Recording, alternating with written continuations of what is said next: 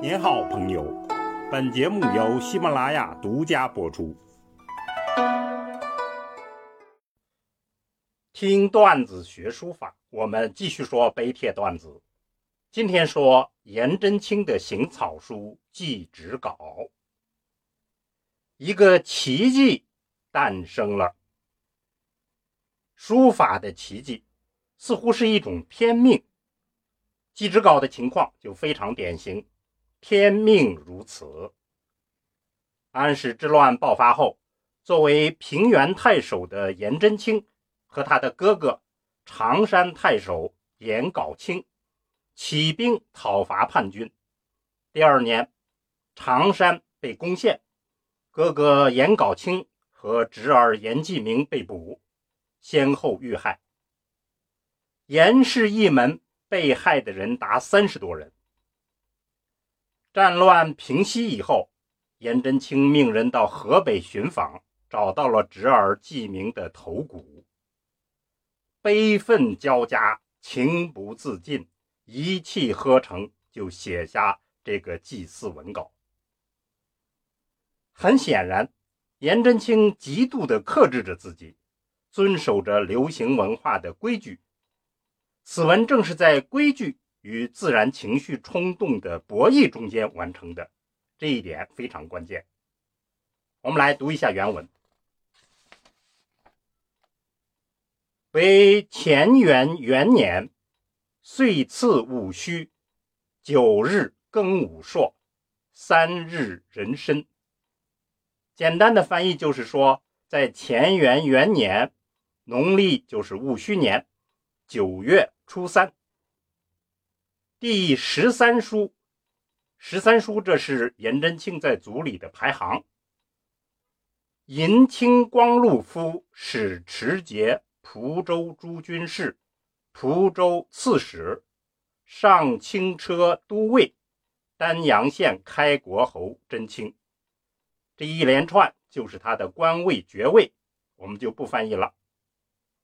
以清浊数修，寄于。王直赠赞善大夫季明之灵曰：“就是用清淡的酒水和普通的食物来祭祀于侄儿的亡灵。”以下就是祭文：“唯尔挺生，素标幼德。”说你生儿就很特别，平素呢能标榜。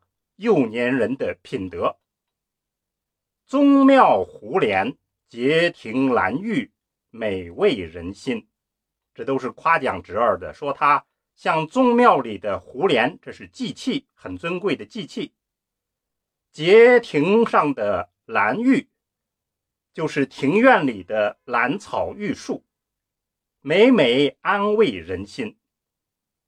方七简古。河图逆贼见信，称兵犯顺。本来期望着你得到高官厚禄，享到福分，谁料到逆贼趁机挑衅，起兵谋反。而父结成常山作郡，你的父亲结成尽力在常山郡做太守。于时受命亦在平原，我那时受到命，也在平原做太守。仁兄爱我，比尔传言，仁兄爱护我，派了你来传递信息。而既归之，原开土门，你回去了以后，就收复了土门。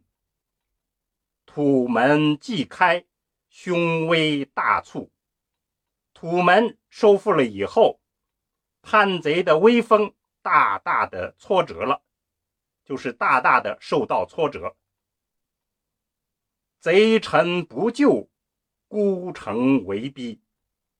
本来应该援救的贼臣却没有来援救，使得孤城遭到了围逼。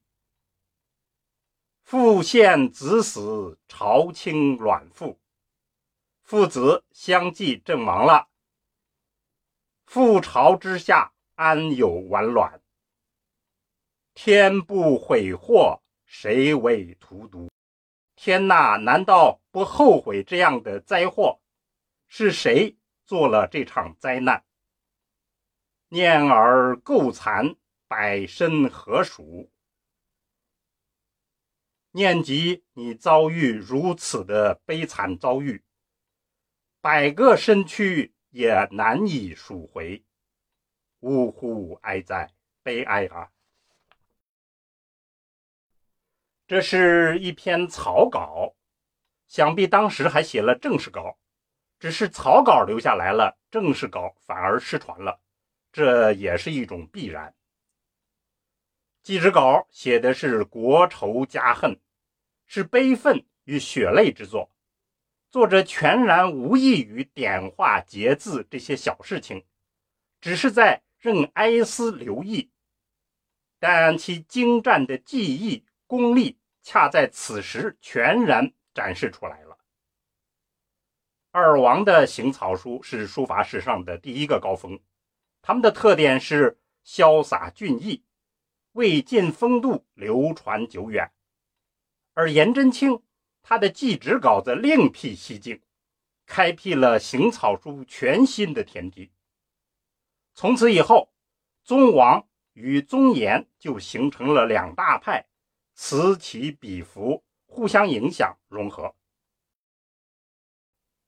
我们把祭侄稿的价值概括为以下两个方面：第一，情感表达，此稿可以说是忘情状态下的抒情杰作。其实的笔法庄重谨严，似乎是凝重的沉思。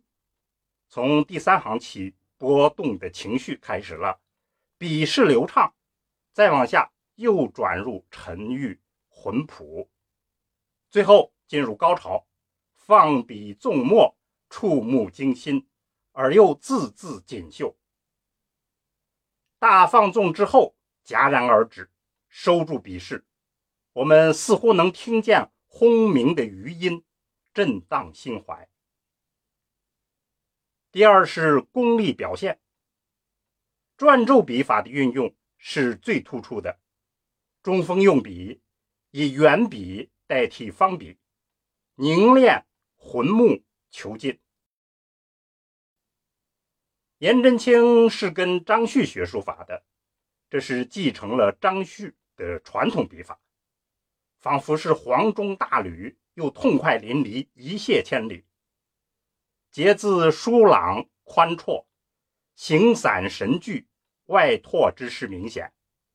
墨法上呢，干渴的笔墨，似乎将撕心裂肺的情感再现无疑。